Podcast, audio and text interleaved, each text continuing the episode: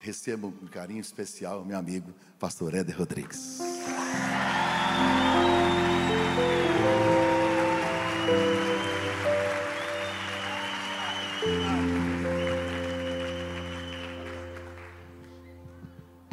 Boa noite, gente.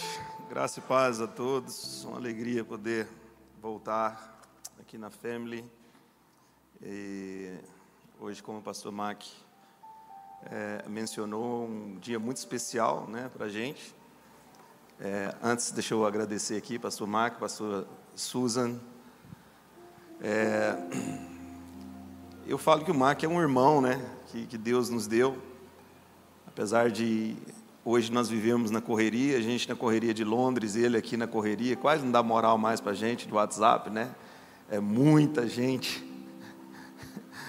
Mas é um irmão. É isso que ele falou da gente chorar juntos. Quantas vezes nós nos reuníamos meio de semana, ia para um restaurante conversar, sentava, e era a pessoa que eu falava praticamente todos os dias. E ele fala que aprendeu muito com a gente, é, é recíproco, né? Porque o Mac é uma inspiração para a minha vida, para o meu ministério, sempre foi. Desde o dia que eu vi o Mac pregar a primeira vez, acho que ele tinha 21 anos de idade, eu deveria ter uns 19, e eu vi o Mac pregar sobre Labão, numa igreja aí, ali na cidade de Jardim, eu nunca esqueci, nunca imaginei que nós fôssemos tornar amigos, e hoje é uma alegria poder estar aqui. É, a família já faz parte da nossa história, porque acho que a primeira vez que nós viemos na family foi o dia que o Vitor Hugo estava pregando. Eu me lembro que eu mais a Thaís entramos e o pastor Mac apresentou o Vitor Hugo para a gente. E no meio da pregação, o Vitor Hugo profetizou que a Thaís teria um filho. naquele lugar ali. E voltar aqui hoje com ela grávida, é, esperando um filho, é que Deus, quando promete, Ele cumpre. Olha para a pessoa que está ao seu lado e fala assim: Ele vai cumprir tudo o que Ele prometeu sobre a sua vida. Amém? Acompanhado da minha mãe também, muito grato, muito feliz. Deixa eu liberar uma palavra sobre a sua vida. É, a gente está lá em Londres, Aliança Church. O dia que você for lá, Ninguém quer ir. Né, Éder? O Éder. O Éder foi lá, chorou lá em casa. Falei, você vai casar. Ele casou. Aí eu vim cá chorando, ele falou, você vai casar. E eu casei. É, é assim, vida de crente é desse jeito, né? Olha para a pessoa que está ao seu lado e fala assim: você vai ficar rico. Vai que cola! Cláudio, Deus abençoe, prazer te ver, Cláudio. Clarice, sua esposa, as filhas, Deus abençoe. A gente tem tantos amigos aqui, todos os amigos, Deus abençoe vocês. Uma alegria. Gênesis capítulo 37, do verso 1 ao verso 5. Diz assim o texto: Jacó habitou na terra de Canaã, onde o seu pai tinha vivido como estrangeiro. Esta é a história da família de Jacó quando José tinha 17 anos pastoreava os rebanhos com seus irmãos, ajudava os filhos de Bila, os filhos de Zilpa, mulheres de seu pai, e contava ao pai a má fama deles. Ora, Israel gostava mais de José do que qualquer outro filho, porque ele havia nascido em sua velhice. Por isso mandou fazer para ele uma túnica longa. Quando seus irmãos viram que o pai gostava mais dele do que de qualquer outro filho, odiaram-no e não conseguiam falar com ele amigavelmente. Certa vez, José teve um sonho e, quando contou aos seus irmãos, eles passaram a odiá-lo ainda mais. O que eu vou falar para vocês hoje é algo simples que Deus colocou no meu coração, mas eu quero compartilhar nessa quarta de guerra. Sempre quando o pastor Mac ministrava na igreja, lá em Londres, ele era o responsável pelo culto de quarta-feira também e ele que era estava na direção e quantas vezes eu aprendi nas pregações que ele ministrava e tinha algo que o pastor Mac sempre falava que sempre é, mexia comigo porque é algo que a gente vive todos os dias e a gente não presta atenção Deus sempre te revela o destino, mas não, vai te, não, não te revela o caminho. Deus sempre vai falar para você aonde você vai chegar, mas Ele não revela o que você vai ter que passar para chegar lá.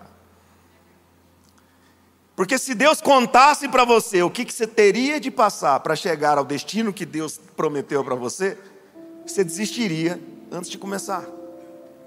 Agora, Deus tem sonhos para todos nós. Quantos aqui têm sonhos de Deus ou querem viver os sonhos de Deus sobre a sua vida? Eu sei que você carrega no seu coração seus próprios sonhos. Eu sei que você tem na sua, no seu interior os desejos, aquilo que você sonha, ou aquilo que você almeja, mas a pergunta que eu faço é: os seus sonhos estão alinhados aos sonhos de Deus? Será que você não está sendo egoísta demais em falar para Deus: faça o que eu quero, mas eu não quero saber o que o Senhor quer para mim? Porque tem muita gente que fala assim: eu quero isso, eu quero fazer assim, eu quero ser isso mas nunca pergunta para Deus o que realmente Deus quer para ele. Um dia, um, um pastor amigo ministrando na igreja, ele disse o seguinte: ele fez a seguinte. É, contou uma, uma, história, eu achei muito interessante, que ele disse que. É, imagina se todos nós hoje tivéssemos uma audiência com Deus, Deus estivesse naquela sala ali ao lado, esperando para falar com cada um de nós. Passasse um anjo, entregasse uma folha na mão de cada um de nós, com uma caneta, e falasse assim: Você vai ter 15 minutos com Deus. E a pergunta daquele pastor foi: Como que a folha chegaria lá? A primeira resposta que eu dei para ele foi assim: eu escrevi qual, até nos, nos últimos cantinhos, perguntar para Deus, falar para Deus, pedir para Deus. Eu não ia deixar nenhum espaço na folha. E aí ele pegou e falou assim: Pois é, é isso que a maioria das pessoas fazem. Eu chegaria com a folha vazia, porque ao invés de perguntar e pedir, eu queria saber o que, que ele tinha para me falar. Só que a gente está tão ocupado com os nossos próprios interesses que a gente está preocupado em sonhar os nossos sonhos e estamos esquecendo daquilo que os sonhos, dos sonhos que Deus tem para nós. E José, a Bíblia fala que José teve sonhos. E o sonho que Deus colocou no coração de José incomodou sua própria família. Porque toda vez que Deus colocar um sonho no seu coração, é muito provável que quem vai se levantar primeiro contra você é aqueles que estão perto, não os que estão longe. Porque os primeiros que vão tentar impedir você de viver os sonhos de Deus é a sua própria família ou o seu, seu próprio ciclo de amizade. E a Bíblia fala que os seus irmãos o odiavam muito por causa do sonho que ele teve. Agora, como que eu posso viver os sonhos de Deus? Quais são as atitudes que eu preciso ter para viver esses sonhos que Deus tem para mim? A Bíblia vai dizer, no, no, capítulo 50 de Gênesis, no, capítulo 20, no versículo 26, que José morre com 110 anos. Nós lemos aqui que ele tinha 17 quando ele teve esses sonhos. Ou seja, a Bíblia vai revelar aqui o sonho e depois fala que José chegou lá.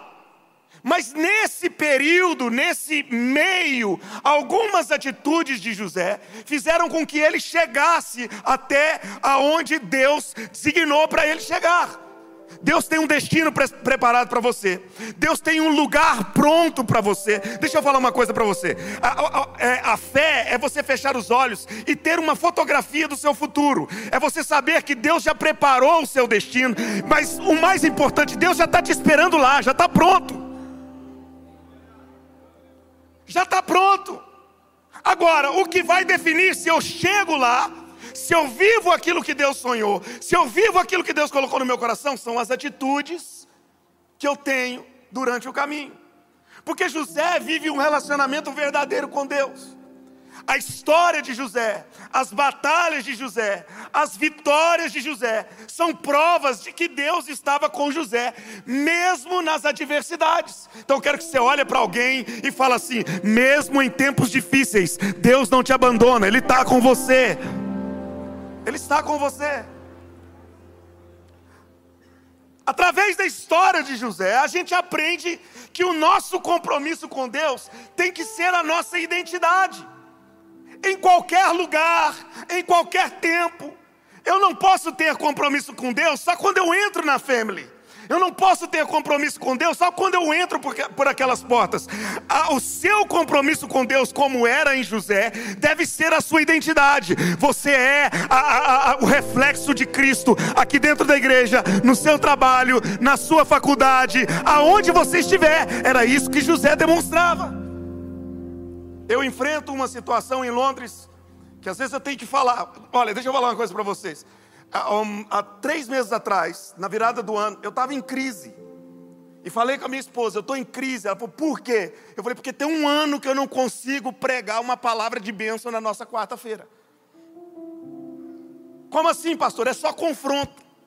Só confronto, porque o nosso culto de quarta-feira é, lá em Londres, ele, ele, pegou uma proporção. Se você for lá, a gente tem casais de homossexuais, a gente tem prostitutas, a gente tem traficantes, a gente tem usuários de drogas, a gente tem tudo que você pensar na igreja. E essas pessoas vão ao culto, e eu fiquei preocupado, e eu falei assim, gente, eu não consigo pregar a palavra de bênção para vocês. Deus só coloca confronto no meu coração para ministrar para vocês. Aí alguém gritou do fundo lá assim, falou assim: "É por isso que a gente vem, pastor". Aí eu fiquei mais em crise ainda. Porque no meio do culto, a hora que a pessoa falou, eu peguei o microfone e falei assim: é por isso que eu estou em crise. Porque parece que a palavra que está sendo liberada aqui não está gerando transformação na sua vida.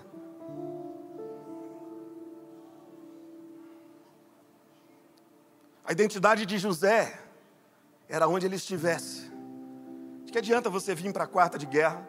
De que adianta você vir aqui, fazer a sua oração, receber uma oração, colocar a mão na sua cabeça pedir para Deus algo, se você não consegue ter um compromisso real com Deus, e aí você acha que você vai viver os sonhos de Deus sobre a sua vida. Ô pastor, você começou duro, pastor é o MAC. Não, eu estou falando o que o Espírito Santo está me falando. Olha para a pessoa que está ao seu lado e fala assim: o seu compromisso com Deus tem que ser revelado em qualquer lugar que você estiver. Essa era a identidade de José. José vai me ensinar a viver em função da vontade de Deus. Ele vai me ensinar que o reino de Deus deve ser priorizado acima de qualquer coisa. Buscai primeiro o reino de Deus e a sua justiça, e as demais coisas vos serão acrescentadas. Pastor, e aí? Se eu parou de pregar confronto? Ainda não. Continuo. Toda quarta-feira a gente faz apelo, 10 pessoas, 15 pessoas aceitam Jesus. E aí, pastor? E aí que a gente vai crescendo lá. Pastor, e, e, e, algum, e alguma dessas pessoas já, já, já, já foram transformadas? Já um monte. Enquanto Deus continuar falando, a gente vai continuar ministrando. Agora, olha para a pessoa que está ao seu lado e fala assim: como que nós vamos viver os sonhos de Deus sobre a nossa vida? Olha no olho dele e fala assim: tendo as atitudes corretas. Qual a atitude correta, pastor? São quatro, simples. Primeira delas, repita comigo bem alto, fala: obediência. José era obediente. No texto que nós lemos, a Bíblia fala que José cuidava do rebanho dos seus pais, junto com seus irmãos, e trazia má fama dele aos seus pais. Ou seja, no campo tem regras. Se essa segunda-feira eu estava com, com o pai da Thaís e ele me chamou para a gente dar uma olhada na fazenda dele lá. E existem regras na criação do gado. Muda um, um, um, um gado daqui para um outro pasto, faz isso, faz aquilo, faz aquilo outro. Existiam regras. Essas regras precisam ser seguidas. E o, a, se José trazia má fama dos seus irmãos aos seus pais, significava que os seus irmãos não faziam o que deveria ser feito, e José fazia, porque se José chegasse no pai e falasse assim, eles não estavam fazendo, a primeira coisa que os irmãos fariam era: você também não faz. Alguém aqui tem irmão? Isso já aconteceu lá na sua casa? José era obediente. Agora preste atenção. A obediente, a obediência vai levar você a um outro nível. A obediência atrai o favor de Deus. A obediência abre portas que você não imagina. A obediência gera na sua vida condições que você nunca pensou, porque a própria Bíblia diz em Isaías 1, versículo 19: Se quiserdes e me obedecerdes, comereis o melhor dessa terra. Family, o que eu quero dizer para você é que Deus tem os melhores empregos, Deus tem os melhores, as melhores casas, Deus tem as melhores oportunidades para quem é obediente. Pastor, prova para mim, provo. Deus, Deus, depois que Moisés morre, Josué capítulo 1, do versículo 3 ao versículo 9. A Bíblia fala que Deus fala com Josué várias vezes, ser forte e corajoso. Mas Deus ressalta para Josué duas vezes, fala assim: olha, preste atenção para você obedecer a tudo que te foi ensinado pelo meu servo Moisés. Depois, do versículo 9, 8 ou 9, se não me engano, Deus fala para Josué o seguinte: se você não se desviar, do livro dessa lei, nem para a direita, nem para a esquerda, então você será próspero e bem-sucedido.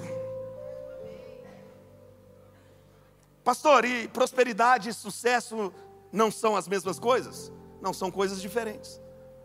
Prosperidade é você ter tudo aquilo que você precisa para cumprir o propósito de Deus sobre a sua vida. Sucesso é você alcançar aquilo que você desejou, aquilo que você sonhou. E Deus tem interesse em que você seja próspero e seja bem-sucedido. Prosperidade é você deitar a sua cabeça no travesseiro e dormir em paz. Sucesso, às vezes tem gente que é próspero, mas não é bem-sucedido. Tem gente que às vezes é bem-sucedido, mas não é próspero. Só que Deus me mandou aqui nessa noite para falar para você o seguinte: Deus tem prosperidade para você, Deus tem sucesso para você, se você obedecer aquilo que Ele coloca para você. Obediência. É simples. José era obediente. Agora, seus irmãos tramam matar. Seus irmãos tramam contra José.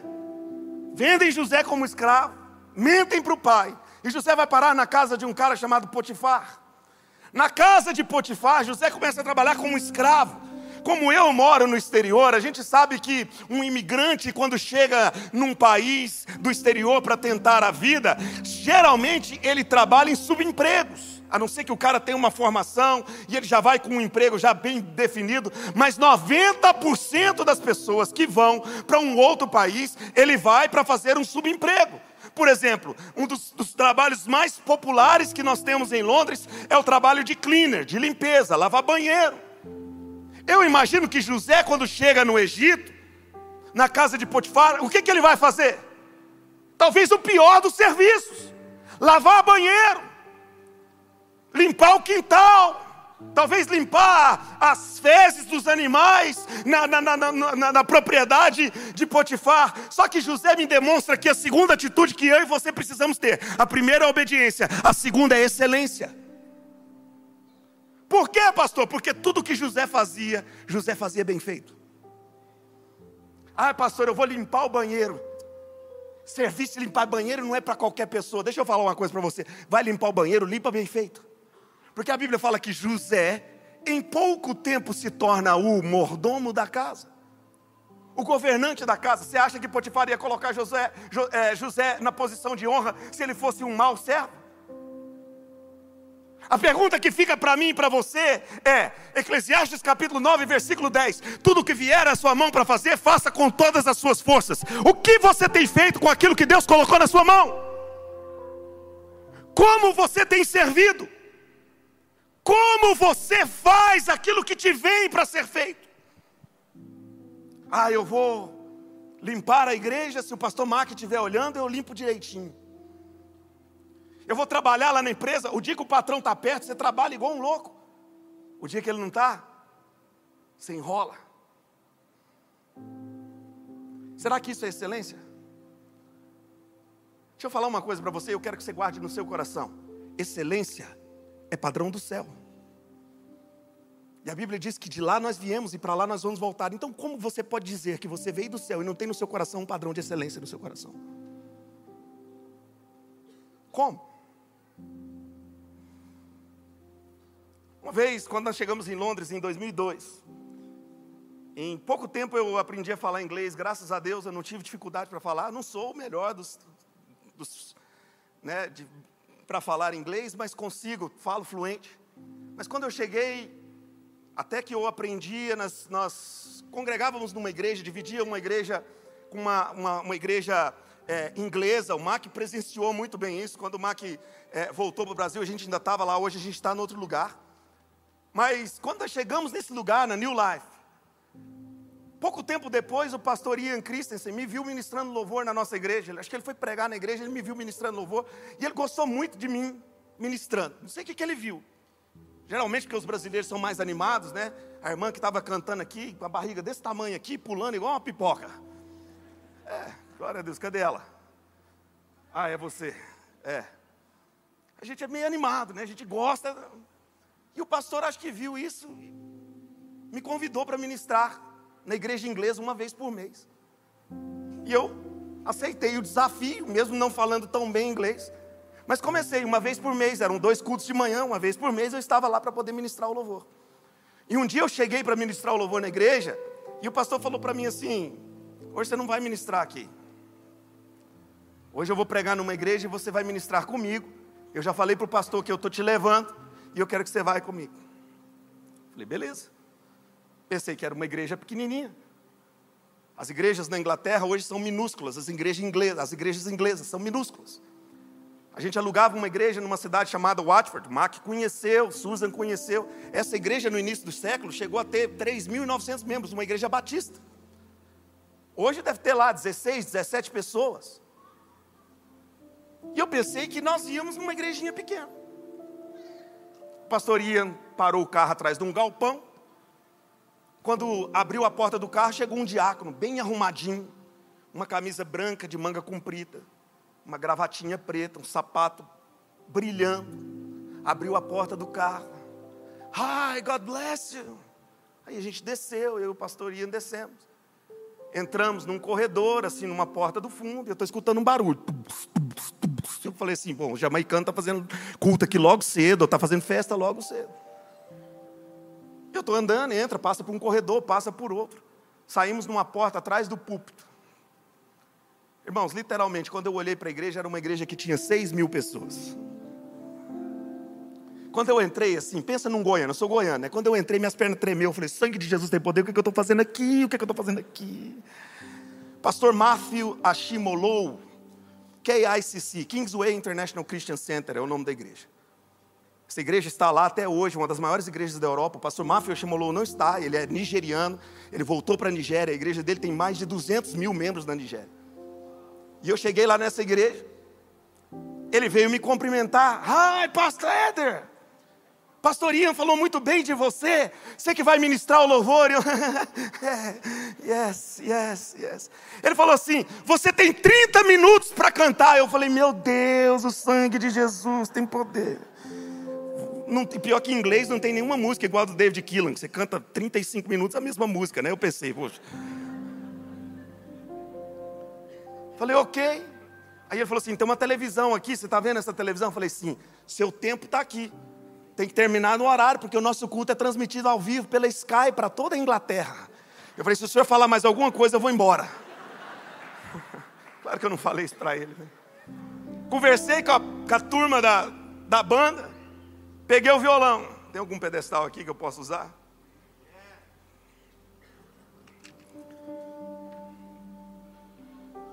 Peguei o violão, conversei com o pessoal, marcando assim, falamos assim, vamos cantar essas quatro músicas aqui, que eram as músicas que eu já ministrava lá na igreja.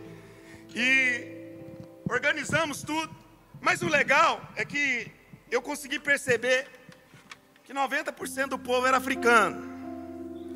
Então, pastor, como você percebeu que o povo era africano? Eu vou deixar a sua imaginação fluir aí, você pensa como que você vê.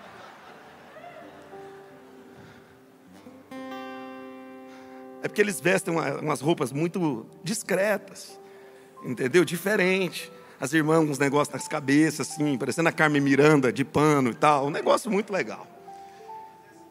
É. Nós, o Belinho está lá.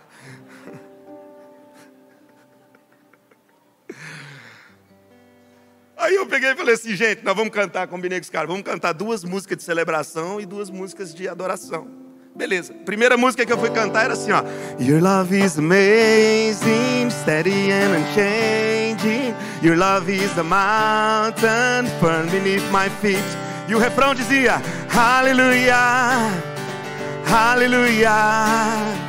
Hallelujah. Your love makes me sing. Hallelujah. Hallelujah. Hallelujah. Your love makes me sing. Aí essa era a hora que a bateria entrava. Aí o baterista fez aquela frase, né? Tá, isso, desse jeito, o baterista pá, entrou. Quando o baterista entrou, irmão, esse povo passou a mão nos tamborzinhos que estava debaixo do banco, numas meia-lua que eu não sabia, e começou, e veio um irmão assim, tipo o Delino, dando cambalhota assim, dando piruleta no meio do corredor. E as irmãs africanas, com a bundinha bem pequenininha, começou a rebolar, e eu comecei a dar crise de rir no meio do culto. Os irmãos achando que eu estava na unção e eu.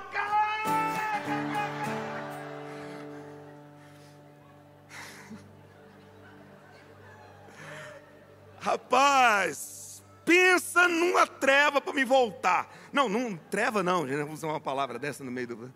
Pensa num trabalho para me recompor. E aí, depois de uns 15 minutos, eu. Your love makes me sing. Irmão, eu via menino voando assim, parece a coisa mais doida. Olhei para o relógio, 15 minutos. Falei assim: bom, as duas músicas de, de, de, de, celebração já foi, agora tem que ser música de, de adoração. Tem que aproveitar os 15 minutos, né? Aí ministrei, eles na felicidade. Aí comecei a cantar a segunda música, que era para ser a terceira. How great is our God. Sing with me, how great is our God. And now you see how great, how great is our God. Quando eu comecei a cantar essa música, foi uma glória tremenda que chegou naquele lugar, como eu nunca tinha visto na minha vida. Toda vez que eu lembro, eu me emociono, porque eles deitavam no chão, com o rosto no chão, e choravam. Eles gritavam. Cara, você vem para a igreja, você, você vê o povo cantando aqui, além do Rio Azul, você fica assim, Marte tristeza e dor. Como que era a última música que vocês cantou? Te adorar é o que Meta-nos de pé. Ai, deixa eu sentar que minhas pernas estão tá doendo.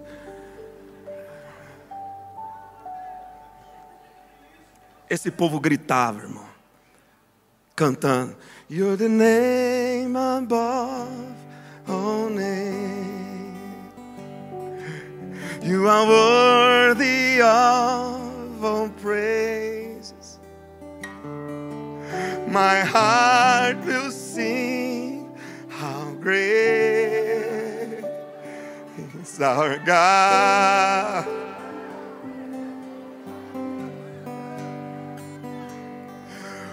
Oh, Deus.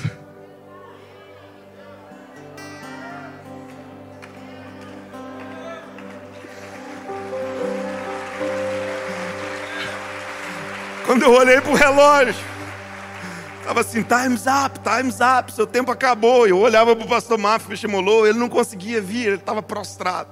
O pastor ia deitado do outro lado. O baterista parou de tocar, eu não entendia, porque ele já também estava prostrado na bateria.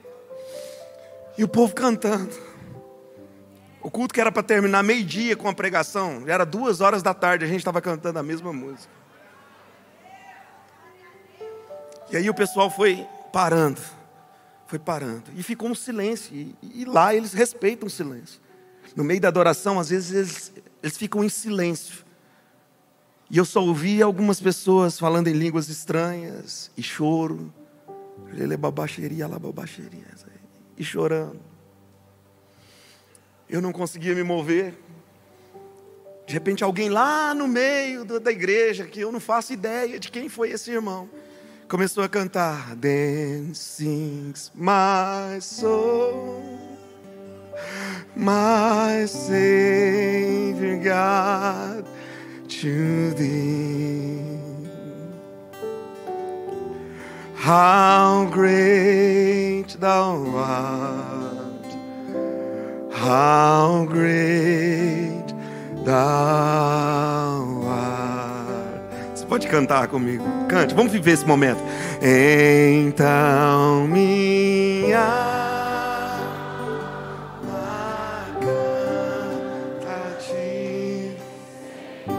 Grandioso és tu, Senhor, grandioso. Grandioso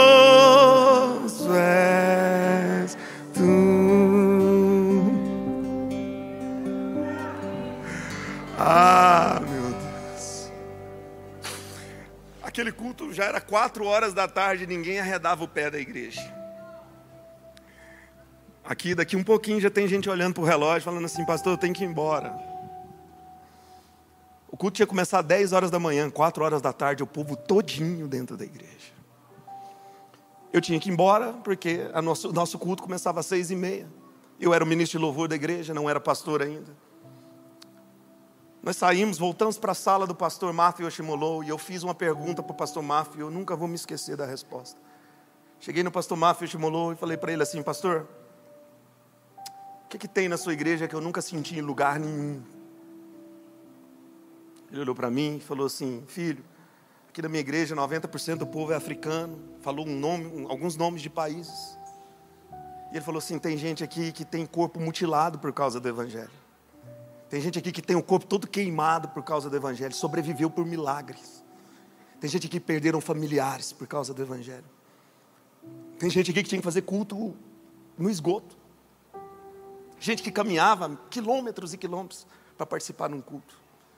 Eu não estava entendendo o que ele queria dizer. No final, ele olhou para mim e falou assim: Aqui, filho, eles adoram ao Senhor com excelência pela liberdade que eles têm de vir à casa do Senhor e abrir a boca dele e exaltar o nome do Senhor Jesus. Ah, deixa eu falar uma coisa para você. Você nunca mais vai entrar aqui e cantar uma música de qualquer jeito. Você nunca mais vai participar de um culto de qualquer jeito. Você nunca mais vai ofertar de qualquer jeito. Seja excelente, seja o melhor crente, seja o melhor ofertante, seja o melhor adorador, seja o melhor músico, seja o melhor marido, seja a melhor esposa, mas seja excelente em tudo que você você fizer, pelo amor de Deus. Nunca mais cante uma canção que for ministrada aqui de qualquer jeito. Por quê, pastor? Porque não tem ninguém te perseguindo, ninguém está querendo te matar por causa do Evangelho. Ainda não. Ainda não.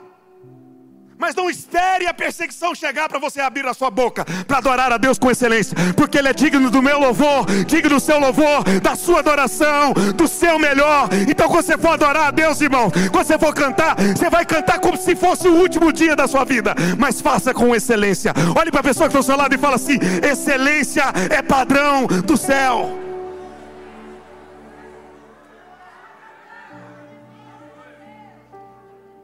Vamos testar aqui?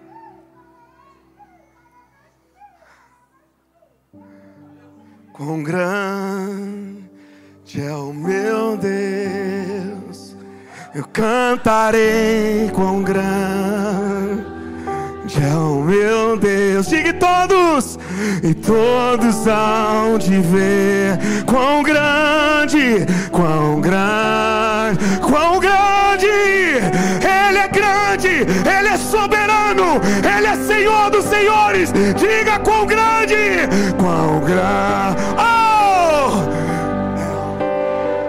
Eu cantarei.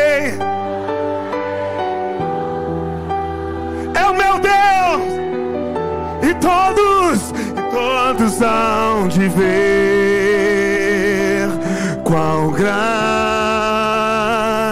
é o meu Deus. Sobre todo nome é o teu. Vamos dizer, declare bem forte. Sobre todo nome é o teu. Tu és digno, tu és digno do louvor. Eu cantarei, eu cantarei. Quão grande é o meu Tu és digno.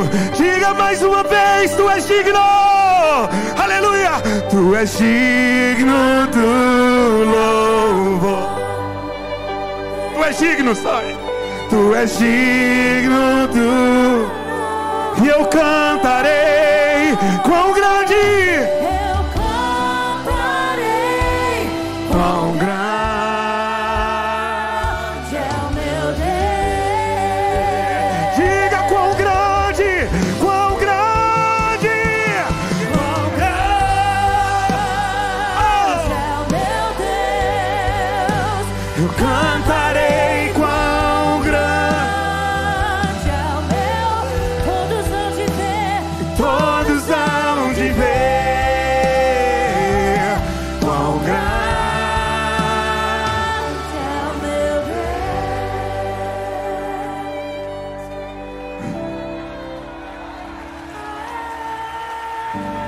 Deixa eu concluir minha mensagem.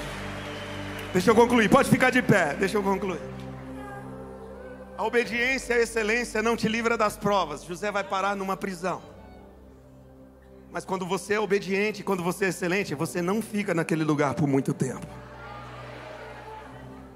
A Bíblia fala que Faraó tem um sonho, ninguém consegue interpretar. José vai, Deus dá o entendimento. José interpreta o sonho de Faraó.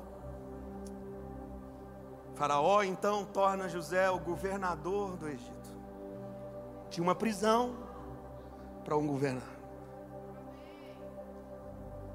Eu estou sentindo algo profético aqui nessa noite.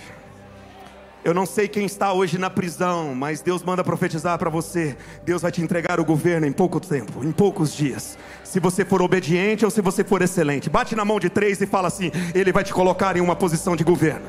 Quando eu falo posição de governo, eu não estou falando para você ser governador do estado, não estou falando disso não. Eu estou falando colocar você em uma posição de honra. Agora preste atenção. Quando José está na posição de honra, ele revela para mim a terceira atitude que não pode faltar na minha e na sua vida. Qual é, pastor? Nobreza. Repita comigo bem alto: nobreza. O que, que significa nobreza? Eu fui para o dicionário pesquisar nobreza e três definições me chamaram a atenção. Eu quero falar rapidamente sobre elas. Primeira definição: nobreza revela, é, é, revela elevação moral. O que é elevação moral, pastor? Você não precisa passar a perna em ninguém, puxar tapete de ninguém, pisar em ninguém para chegar onde Deus quer que você chegue. Quem é nobre sabe quem é em Deus. Segunda definição de nobreza: generosidade. Todo nobre é generoso. Pastor Max, se a metade desse povo aqui for nobre, rapaz, vocês compram Goiânia em pouco tempo. Porque nobre é generoso, nobre não pensa duas vezes, nobre não é mesquinho, ele quer compartilhar, ele quer dividir, ele quer repartir. Pastor, mas se eu for nobre, o que, que vai acontecer? Deus vai ver a nobreza no seu coração. Você vai ter tanto, você vai ter tanto que quanto mais você reparte, mais Deus dá. Quanto mais você dá, mais Deus coloca na sua mão. Generosidade. Terceira definição de nobreza: grandeza de alma. E essa definição eu aprendi com meu pai. Meu pai, um- uma vez, colocou um pastor para morar dentro de casa. Esse pastor ficou seis meses dentro da nossa casa. A família desse pastor foi entrar em Londres. Meu pai deu, eh, foi entrar em Londres, meu pai tinha dado a carta, ela foi deportada. A esposa não entrou, foi deportada. Esse pastor ficou muito triste. Meu pai falou para esse pastor assim: Vou te dar o visto, fica tranquilo. Ele veio para o Brasil, meu pai deu o visto para ele. Na semana desse pastor voltar para Londres, alguns obreiros abençoados da igreja dividiram a igreja do meu pai. 50 pessoas saíram. Ele devia ter uns 100, saiu 50. Ficaram 50. Esse pastor, que então tinha tirado o visto para voltar para ajudar o meu pai, foi ser pastor daqueles 50 que tinha saído da igreja do meu pai. Eu vi meu pai chorar. Eu vi o meu pai sentir angústia no coração. Mas eu vi meu pai perdoar. Em 2014, quando o pastor Mark Anderson foi em Londres, sabe aonde meu pai levou o pastor Mark para pregar? Na igreja do pastor. E antes de ir para o culto, o pastor Mark estava tomando banho. Quando saiu do banho, foi procurar a camisa. Meu pai estava passando a camisa dele, passando a roupa do Mark. Meu pai era uma pessoa que não guardava mágoa no coração. Meu pai era uma pessoa que não guardava rancor no coração. Sabe o que é isso? Nobreza. Talvez você entrou aqui e você fala assim: não consigo olhar para a cara do meu pai, odeio a minha mãe, odeio meu irmão, odeio aquele vizinho, odeio aquela pessoa. Shakespeare disse que o ódio, o amargo ou o rancor é o único veneno que você toma esperando que o outro morra. Mas se você veio aqui nessa noite, Deus está falando para você: nobreza no coração é aprender a perdoar.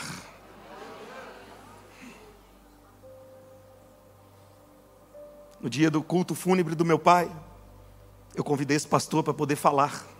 Ele estava lá. Sabe por quê? Por que eu vou guardar mágoa no meu coração? Talvez entrou alguém, talvez essa, isso que eu estou falando agora é para uma pessoa só. Libera perdão. Seu coração não é lugar de mágoa, não é lugar de rancor. Seu coração é habitação do Espírito Santo de Deus. Olha para a pessoa que está ao seu lado e fala assim: perdoa, perdoa, perdoa. Fala para todo mundo aí, porque alguém vai precisar ouvir isso.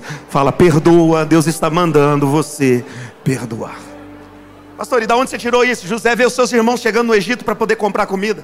Ao invés dele falar assim, bate nesses caras, ele fala assim: não, prepara uma mesa que eu quero jantar com essa galera aí. Nobreza. Ó, bate no peito e fala assim: eu quero ter um coração nobre. Eu quero ter um coração nobre. Obediência, excelência e nobreza. Mas a quarta atitude, e eu encerro, que não pode faltar para você viver os sonhos de Deus. Ouça isso que eu vou falar, para mim é a mais importante. José não abria mão da presença de Deus. Pastor, prova para mim, coloca para mim em Gênesis 39, versículo 3. Vou provar para você e vou liberar palavras proféticas sobre a sua vida nesse momento. Gênesis 39, versículo 3. Quando este Potifar percebeu que o Senhor estava com José e tudo que fazia, tudo o que José fazia, prosperava. Oh, bom, vou ler de novo que eu estou errando tudo aqui. Quando este percebeu que o Senhor estava com ele e que o fazia prosperar em tudo o que realizava. Estenda suas mãos que eu quero liberar uma palavra profética sobre a sua vida. Quando você não abre mão da presença de Deus, tudo que você colocar as mãos, Deus vai fazer prosperar. Não é pela sua inteligência, não é pela sua capacidade, não é pelas suas conexões, é por causa da presença dEle. É a presença dEle que vai trazer a prosperidade sobre a sua vida. Olha o versículo 3. Oh, 5, perdão. O que diz o versículo 5? Desde que Potifar deixa a sua casa e de todos os seus bens, o Senhor abençoou a casa do egípcio por causa de José. A bênção do Senhor estava sobre tudo que Potifar possuía, tanto em casa quanto em campo. Estende as suas mãos e eu vou liberar outra palavra. Por causa da presença do Senhor, porque você não abre mão da presença do Senhor, você prospera. Mas quem está ao seu lado também recebe da bênção do Senhor. Aquela empresa é abençoada porque você está lá. Aquela cidade é abençoada porque você está lá. Aquela casa é abençoada abençoada, porque você está lá, porque você não abre mão da presença do Senhor. Versículo 21, diz, olha o que diz o versículo 21. Para a gente encerrar, corre lá, o 21 e o 23 e a gente encerra. 21. Mas o Senhor estava com José e o tratou com bondade, concedendo-lhe a simpatia do carcereiro. Quando você não abre mão da presença de Deus, Deus faz com que as pessoas-chave olhem para você de uma forma diferente. Aquele é, 10 é, mil é mandado embora, mas você não é. Fecha 20 empresas, mas a sua não fecha. Aquilo acontece lá, mas não acontece com você. Por quê? Porque a presença de Deus está na sua vida. Olha o versículo 23, o que diz? O versículo 23: O carcereiro não se preocupava com nada do que estava a cargo de José, porque o Senhor estava com José e lhe concedia bom êxito em tudo o que realizava. Deus vai fazer com que você chegue ao destino que Ele prometeu para você. Se você não abrir mão da presença dEle, se você não abrir mão da presença dEle, bate na mão de três e fala assim: não troque a presença de Deus por nada, não troque a presença de Deus por nada, não troque a presença dEle por nada. Eu não quero mais sair daqui. Eu não quero mais sair daqui. Eu não Diga, sair daqui. Me deixa morar tua presença. Diga, eu não quero sair daqui. Eu não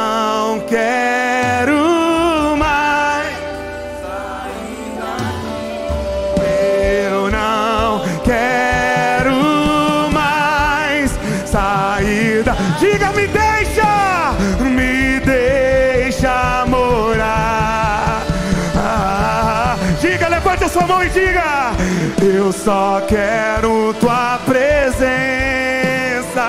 Hoje não vou, hoje não vou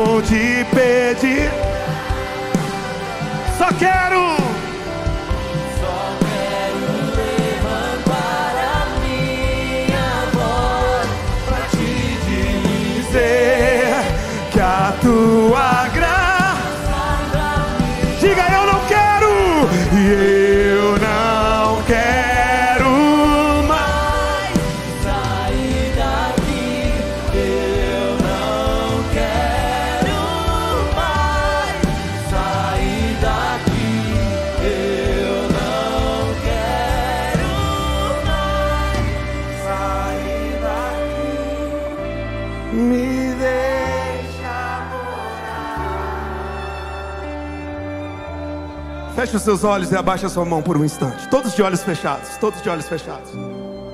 Abaixe as suas mãos. Charles Swindoll vai dizer que Deus era literalmente o segredo de José. Talvez você entrou aqui nessa noite, você ouviu essa palavra. Você viu que Deus tem um destino preparado para você.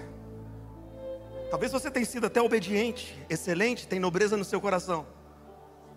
Você só não carrega a presença. Eu quero fazer esse convite para quem entrou aqui nessa noite e não tem Jesus, ou se afastou dessa presença. Essa palavra falou ao seu coração e eu tenho convicção de que o Espírito Santo está trabalhando nesse momento. E se tiver alguém aqui nesse momento que quer entregar a sua vida para Jesus, viver essa presença, não abrir mão dessa presença, ou voltar para os caminhos do Senhor, aonde você estiver, levante a sua mão bem alto que eu quero orar por você. Você que quer entregar a sua vida para Jesus. Levanta sua mão bem alto. Olha quantas mãos levantadas. Olha quantas mãos levantadas.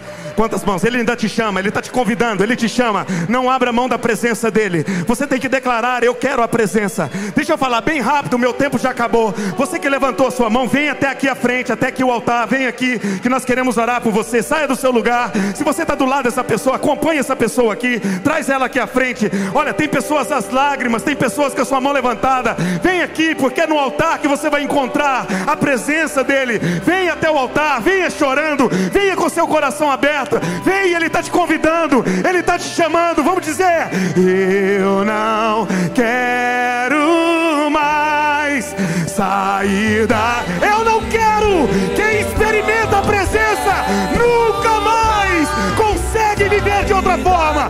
Venha, venha, venha, me deixa morar em tua, em tua presença. Eu não quero, eu não quero mais. Sair daqui, eu não quero mais. Sair daqui, eu não quero mais. Sair daqui. Mais alguém? Tem mais alguém? Podemos encerrar? 10, 9, 8, 7, 6, 5. Você que está no YouTube, você que está nos assistindo, quero que você escreva agora nos comentários: Eu quero Jesus. Faça isso. Eu quero Jesus. A mesma graça que está sendo derramada aqui está te alcançando aí, aonde você está. Todo o nosso equipamento, tudo que montamos é por sua causa.